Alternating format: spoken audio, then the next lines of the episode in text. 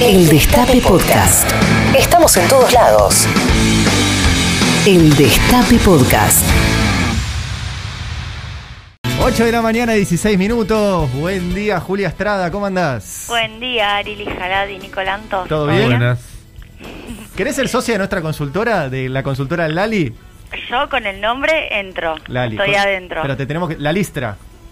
La Liju. Qué raro. La Liju. La Liju. La Liju. Como el, Frejuli. Claro, pues nosotros mucha política, mucha política, economía no entendemos nada, entonces te tenemos que sumar a la consultora. ¿Cómo? Podríamos hacer mucha guita, ¿eh? Bueno, si, si ese es el objetivo. Hay cada chanta. Y después la, después la repartimos, hacemos, no sé, asaditos, le compramos cerveza a Ezequiel Leone, maní, eh, Sí. vinitos a Esquivel. No es mala, ¿eh? No es mala, ¿eh? Pensá- pero, pero, pero intentemos que todo esto salga bien. Sí. De última que sea el plan Z. El plan C. Está muy bien. Bueno, Julia, eh, el plan Z Orlando, como me dice acá. Muy El bien. plan Z Orlando. La última opción. La última si no opción. queda otra, bueno, está bien. Bueno, Juli, em, ¿por dónde vamos? ¿Tarifas? Sí, sí, vamos a hablar un poco de, de este tema, ¿no? Que nos tiene discutiendo desde la semana pasada en virtud de lo que es público y notorio, parece que estoy citando un fallo de Bonadío, público y notorio. Público y notorio, sí. Eh, El subsecretario de Schrödinger. sí. Público y notorio para decir que, que el dólar estaba atrasado. A ver, eh, hay una discusión que a esta altura también es, es evidente, pero hay que explicarla, que tiene que ver con la, la jerarquización de algunas decisiones. Hay un sector, eh, estamos hablando de, de la discusión específica sobre la energía y sobre qué hacer con la suba de tarifas, pero también te diría sobre otras cuestiones, es decir, esta cuestión de tarifas se puede espejar, se ve en espejo con otras discusiones como la del FMI. Es decir, ¿qué es más importante, básicamente? La, la estabilidad macroeconómica, que por cierto, yo no la eh, no la desmerezco. Me parece que es importante eh, ponerla en valor, ¿no? En, un- en un contexto en el cual la Argentina viene teniendo estos episodios desde hace 50 años. Digo, pero ¿qué es más importante? Estamos discutiendo hoy en 2021 en la Sí. segunda ola.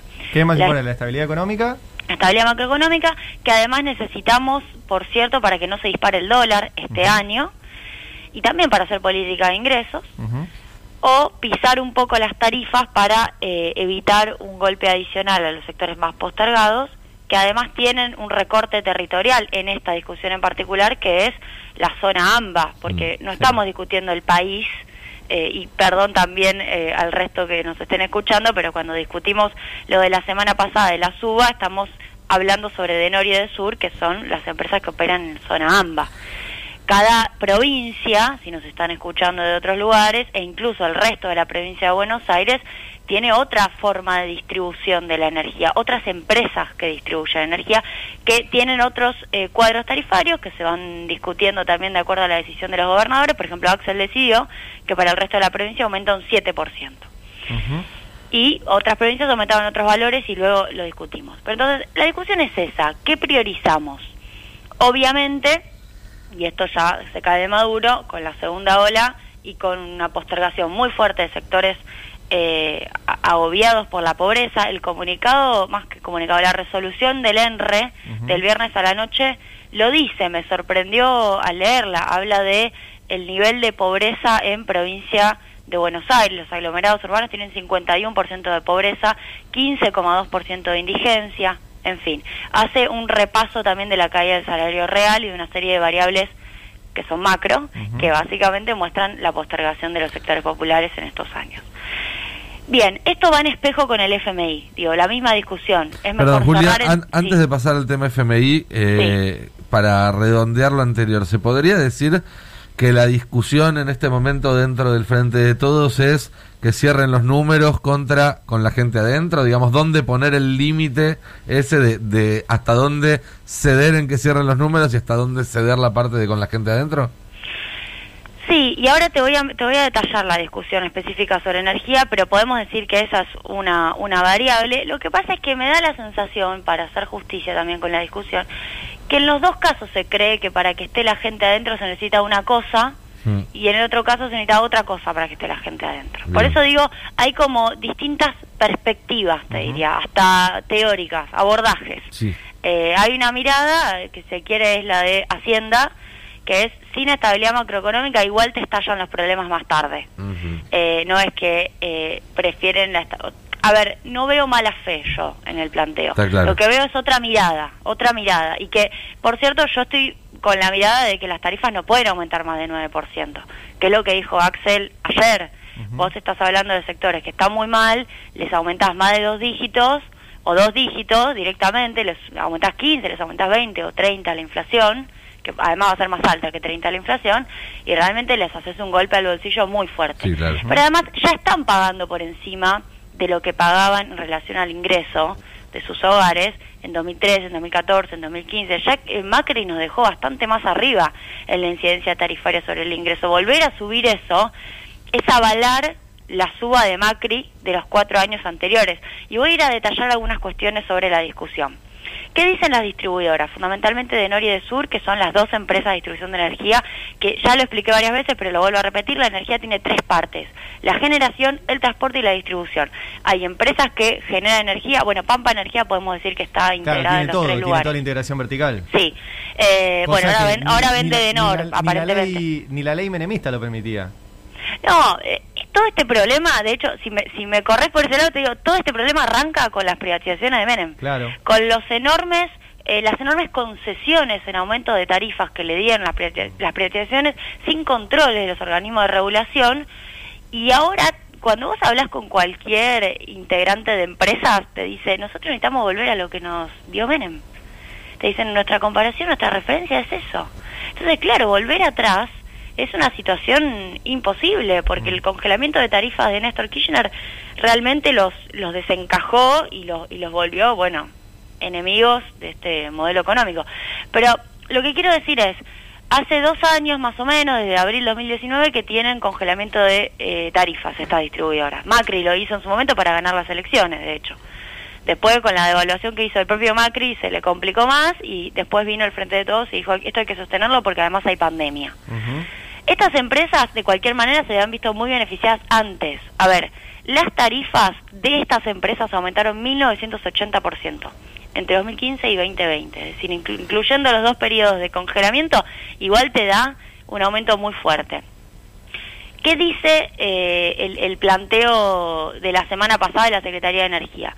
Te doy un 9% para que cubras ingresos para funcionar, porque vos no tenés caja, ese es el argumento, y, y es cierto, es decir, hay un costo fenomenal en el sostenimiento de algunas eh, de algunas redes y pasa algo con estas distribuidoras que, que como nunca hicieron obras, cuando se rompe algo, se rompe una cuadra, se rompen dos cuadras, tienen que hacer un movimiento fenomenal, un gasto grande, tienen que arreglar esas dos cuadras, tienen que reemplazar, eh, Mm. bueno, partes muy viejas y eso es caro. Entre otras cosas porque las fue como una casa vieja, cuando se te rompe algo te sale una fortuna. Bueno, así funciona hoy el sistema, siempre con parches.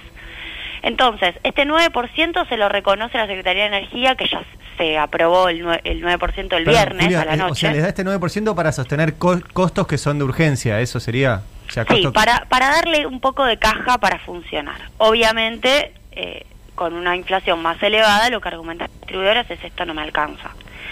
Pero hay otra discusión que la verdad es que no se conoce y que hay que eh, explicarla.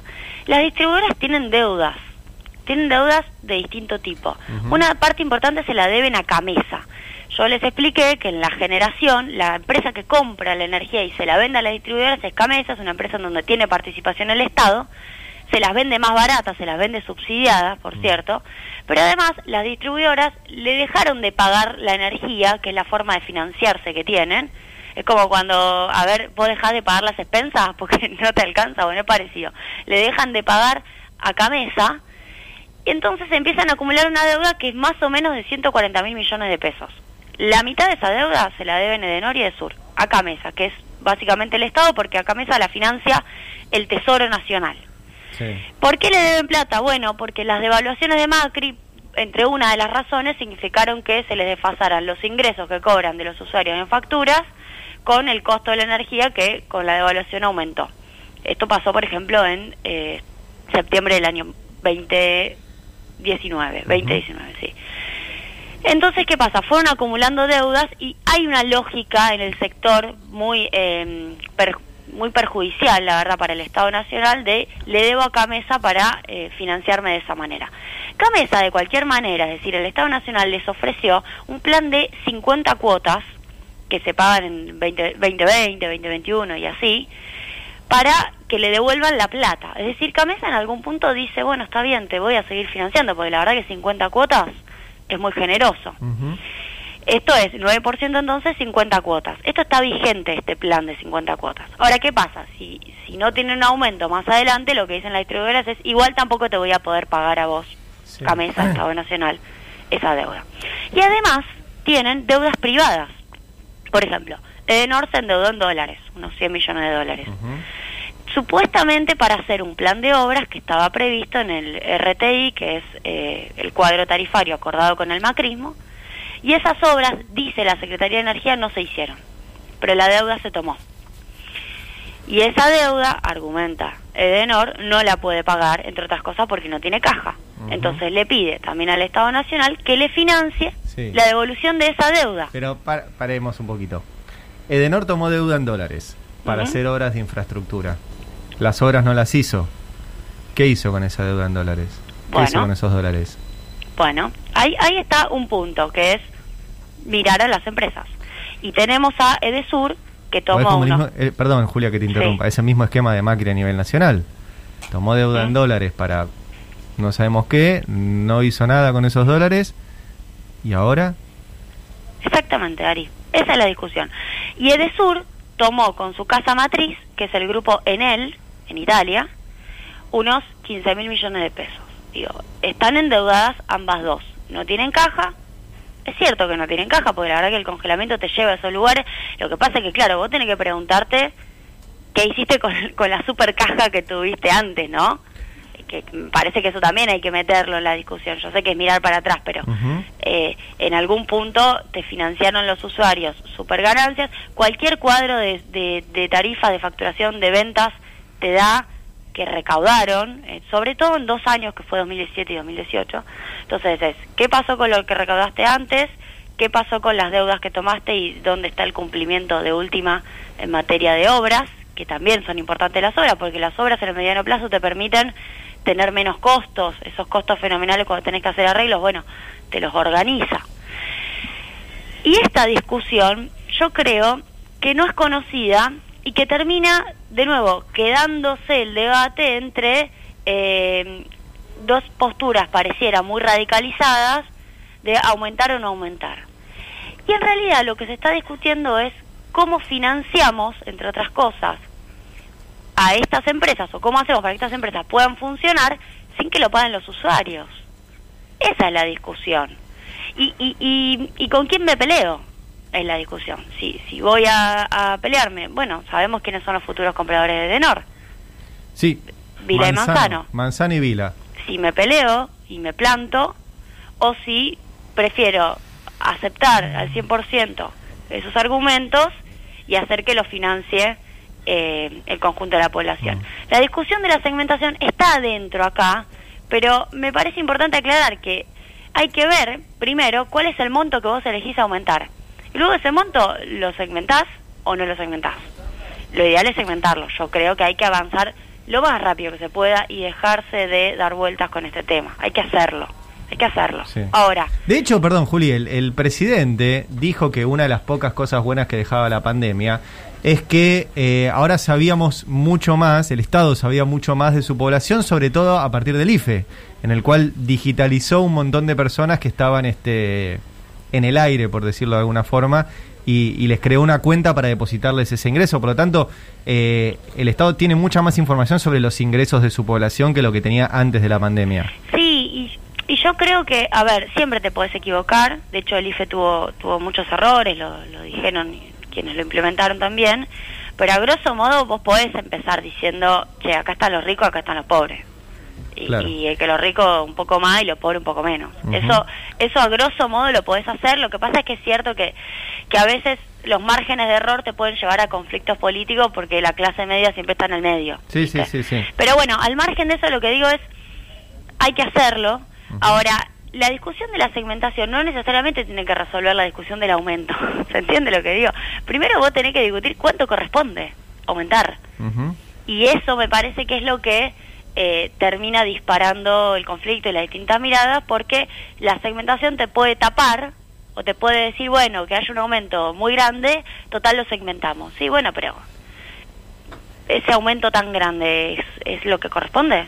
Digo, hay, hay que repartir, y esta es mi mirada Sí, sí. personal, hay que repartir los costos de esta crisis. Está claro que las empresas no tienen hoy, 2021, y después de dos años de congelamiento, la viabilidad en términos de caja que, que podrían tener en otro contexto para funcionar. Ahora, también son empresas que le fue bien en años anteriores, cuando al pueblo argentino le fue mal. Entonces, no podemos abstraernos totalmente del macrismo y de la pandemia. No se puede. Por más que uno quiera, no se puede. Así funciona el mundo hoy. Y cuando yo decía, estaba por comparar con el FMI, es la misma discusión. ¿Cuánto nos abstraemos de lo que le está ocurriendo a Argentina hoy para discutir con el FMI y de lo que le pasó en tiempos recientes para discutir con el organismo? ¿Cuánta abstracción de esa situación podemos hacer? Y es justo hacer. Y es justo hacer, además tenés un actor que es el fondo que eh, avaló, ya sabemos, lo dijimos 50 veces, pero avaló eh, la etapa anterior, que es la que nos dejó como nos dejó. Entonces, sí. ¿por, qué, ¿por qué nos tenemos que hacer los que no pasó nada? ¿Por qué el esfuerzo lo tenemos que hacer nosotros? Totalmente, Esta es un poco la discusión. Me parece que en relación a tarifas había que plantearlo. Y una cosa más, estamos discutiendo AMBA y hay, y hay provincias en este federalismo que tenemos eh, tan, li- tan libre pensador por momentos, porque todos son del frente de todo, pero después hacen lo que quieren, en donde hay provincias que aumentaron el año pasado.